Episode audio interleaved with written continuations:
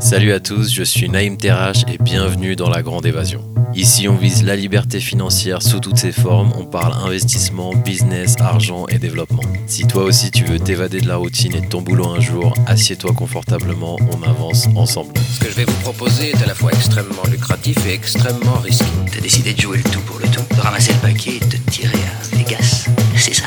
Hmm, non, c'était un petit peu plus compliqué que ça. Vous savez, dans notre métier, il vaut mieux passer pour un fou que pour un imbécile. Alors là, vous risquez pas la camisole. Bonjour à tous et bienvenue dans la Grande Évasion. Dans cet épisode aujourd'hui consacré à une de mes plus grandes erreurs financières, j'aimerais la partager avec vous parce que j'aimerais qu'elle vous serve et surtout que vous ne la reproduisiez jamais. Avant de commencer, La Grande Évasion, c'est une newsletter d'une demi-page que j'envoie chaque vendredi pour partager les trucs les plus cool que j'ai trouvés, découverts ou expérimentés. Ça inclut souvent des articles, des livres, des albums, des gadgets qui me sont envoyés par mes amis, mes invités du podcast que je teste et que je vous partage. S'abonner à La Grande Évasion, c'est gratuit et ça le sera toujours. Lien en description de l'épisode. On en revient au thème du jour, ma plus grosse erreur en finance personnelle. C'est parti. Il est impossible d'économiser pour atteindre un million d'euros. Quand j'avais la vingtaine, un peu comme tout le monde, j'ai commencé à travailler, à gagner un peu d'argent. J'ai toujours eu en tête, malheureusement, le plus gros mensonge de la classe moyenne, économiser de l'argent. Aujourd'hui, je sais que c'est la chose la plus risquée pour vous et pour votre argent, mais à l'époque, c'était une chose qui me paraissait logique et safe. C'est comme ça que j'ai commencé à faire grossir mon compte en banque parce que je dépensais pas trop dans les conneries. J'ai toujours eu ce money mindset, mais à l'époque, c'était très mal orienté. Donc 3000, 4000, 5000, ça augmentait et selon moi, ça allait vite. Grosse erreur. Ce que je voyais pas, c'était que mon argent, il n'allait jamais dépasser des sommets avec cette technique. Et on va voir pourquoi avec un exemple chiffré. Supposons que vous économisez 500 euros par mois sans interruption, juste pour prendre un chiffre. En un an, vous aurez économisé 6000 euros. En 10 ans, ça fait 60 000 euros. Pour atteindre un million d'euros, il faudra économiser pendant plus de 166 ans, vous avez bien entendu. Et ça, sans tenir compte de l'inflation. Donc en réalité, c'est encore pire. Si maintenant on inclut l'inflation qui est en moyenne d'environ 2% par an quand tout va bien, petit clin d'œil à ce qui se passe en ce moment en 2023, après la première année, votre pouvoir d'achat de 6000 euros, il aurait diminué à environ 5880 euros. Ça n'a pas l'air d'être beaucoup.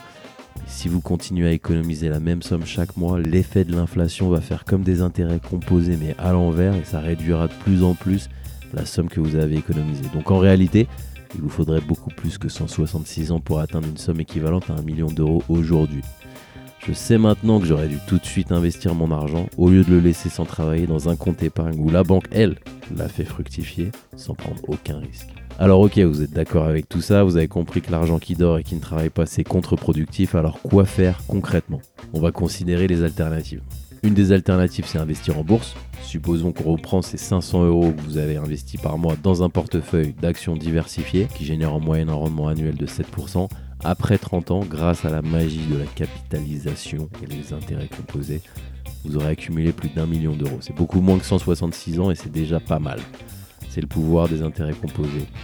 On a aussi l'investissement immobilier classique. Si vous achetez un bien immobilier pour le louer, on va prendre vraiment des chiffres de base qui ne tiennent pas compte de la réalité, surtout la réalité parisienne en ce moment. Vous pourrez obtenir un financement pour acheter un- une propriété, un bien de 200 000 euros en payant un acompte de 40 000 euros.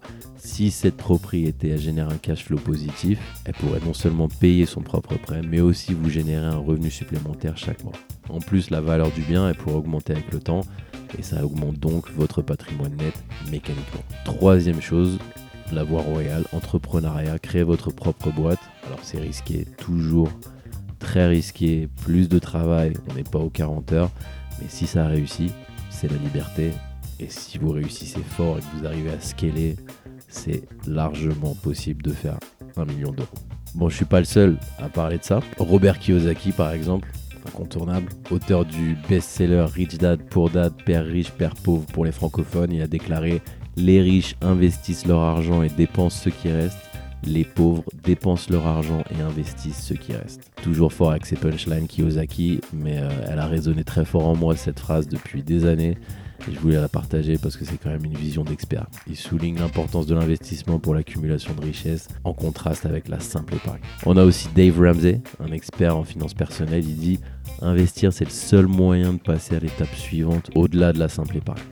Si vous n'investissez pas, vous manquez des opportunités de faire augmenter votre patrimoine et votre argent. Grant Cardone, entrepreneur, fou, auteur de plusieurs livres de motivation, d'investissement et meilleur vendeur du monde autoproclamé, il a déclaré Vous n'économiserez jamais votre chemin vers la richesse.